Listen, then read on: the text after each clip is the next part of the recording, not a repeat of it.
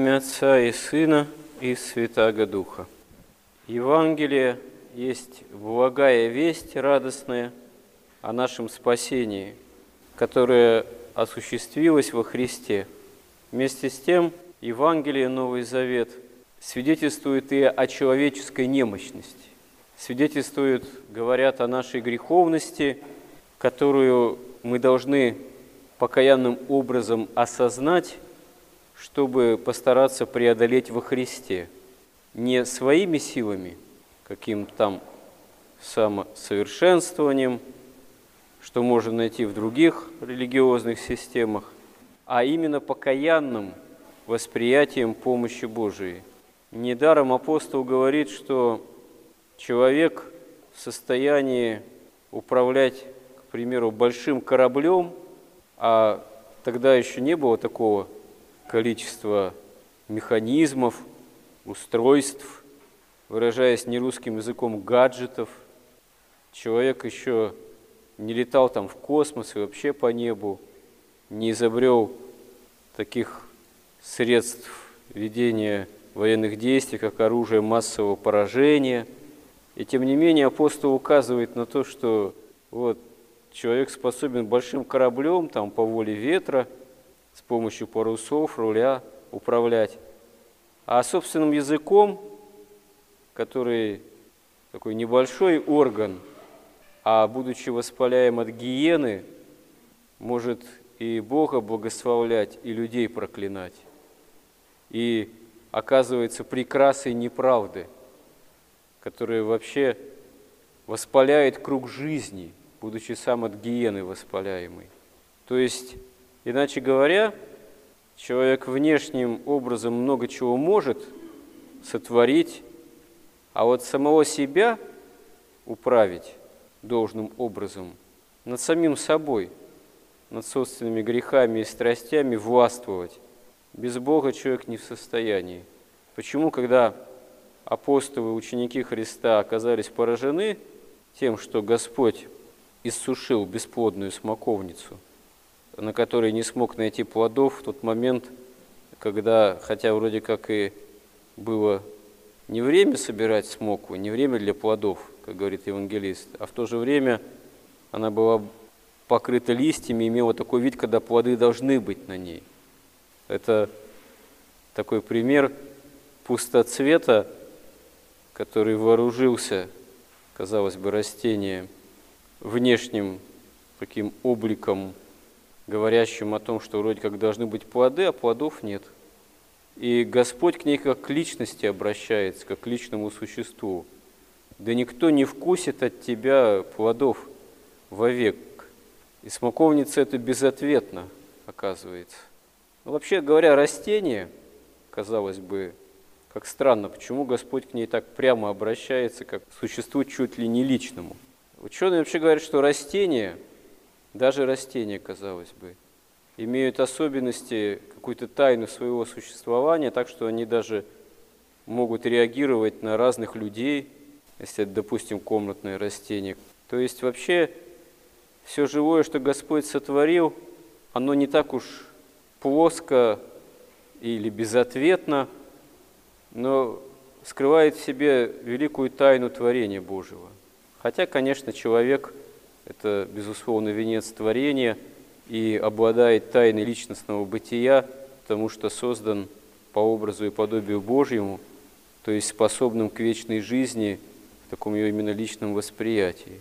И здесь, конечно, в образе вот этой смоковницы, засохшей по Слову Божьему от корня, Господь просто показывает, дает нам образ предупреждающий – о том, что Бога невозможно обмануть никаким внешним благочестием, никаким украшательством, никакой попыткой что-то из себя изобразить, помимо того, чем и кем ты действительно являешься. И, увы, но такой исторический, тоже великий и, можно сказать, драматический очень и очень парадокс – это судьба Израиля, э, который, будучи избран промыслом Божиим для единобожия, для того, чтобы послужить всецело осуществлению нашего спасения, такое общество, в котором именно сам Бог находит от кого воспринять человеческое существо, от Богородицы Девы Марии. И большинство этого общества при этом оказывается подобно вот этой бесплодной смоковнице, потому что не узнает дня посещения своего, не узнает во Христе истинного царята своего, не узнает Спасителя и истинного Мессию. Во многом именно потому, что обманывается в своих ожиданиях, потому что есть он, Израиль, является тем, по существу внутренне, совсем не тем, к чему он призван. Как вот Господь говорит, изгоняя торгующих из храма, что дом мой должен быть наречен домом молитвы для всех народов, а вы сотворили его вертепом разбойников. Надо думать, сами израильтяне, и книжники, и фарисеи, и священнослужители ветхозаветные, они не ставили прямо такой цели декларативно, что вот давайте-ка мы сотворим ветхозаветный храм вертепом разбойников. Нет, просто жизнь так их была устроена, что они стремились к своему, к материальному, корыстному, комфортному, гордостному.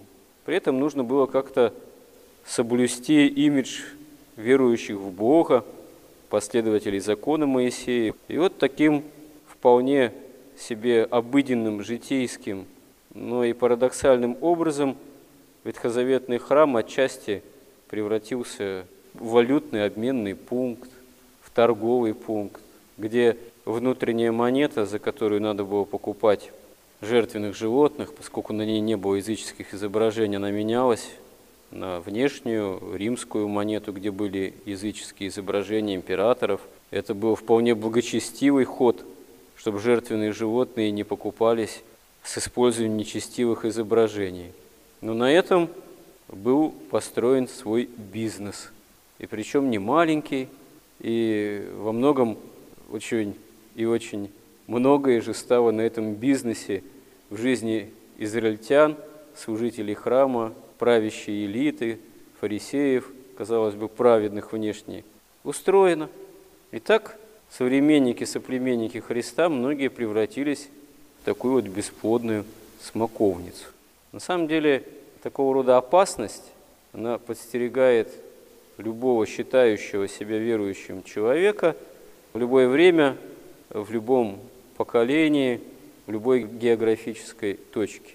Тогда, когда нету желания на самом деле бороться с грехом всерьез и внешне, и внутренне, а есть стремление просто из себя что-то изобразить, какой я верующий человек, и все выстроить по внешности.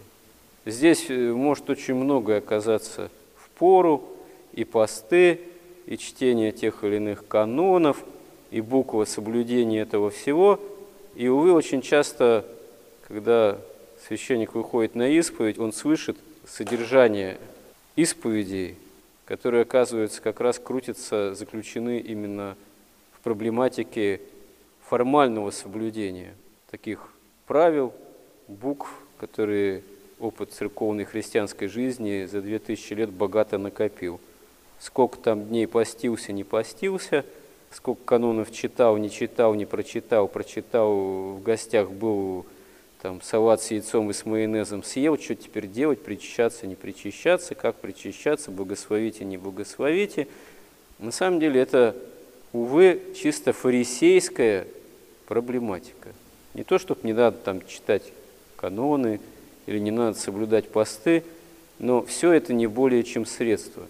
Все это должно быть обусловлено, растворено, можно сказать, осуществляемо при наличии ответной любви ко Христу и стремлением исполнять Его евангельские заповеди и поступать по любви к Богу и другому человеку, или, или если видим, что не получается, учиться этому изо всех сил, прося помощи Божией.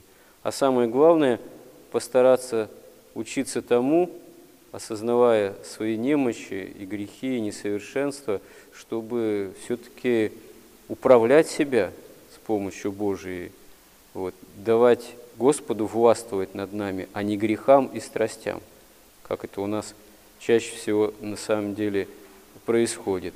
И если же мы действительно, увы, даем всецело над собой властвовать страстям и не боремся с этим, и забываем о евангельских заповедях, а при этом стараемся изобразить из себя людей верующих, мы легко уподобляемся этим самым фарисеям и этой самой иссушенной от корня Господом бесплодной смоковницы. Но недаром, когда ученики были поражены этим фактом и обратились к Господу, смотри, смоковница засохла, говорит апостол Петр. Что говорит Господь? Имейте веру.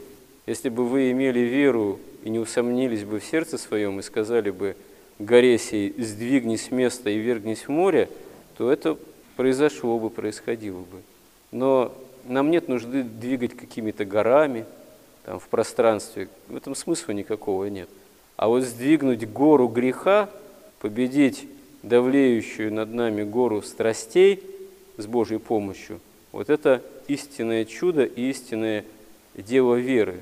И оно на самом деле действительно, как Евангелие здесь свидетельствует, возможно, но только надо этого действительно захотеть, надо действительно иметь для этого веру. Господи, помоги нам в этом. Аминь.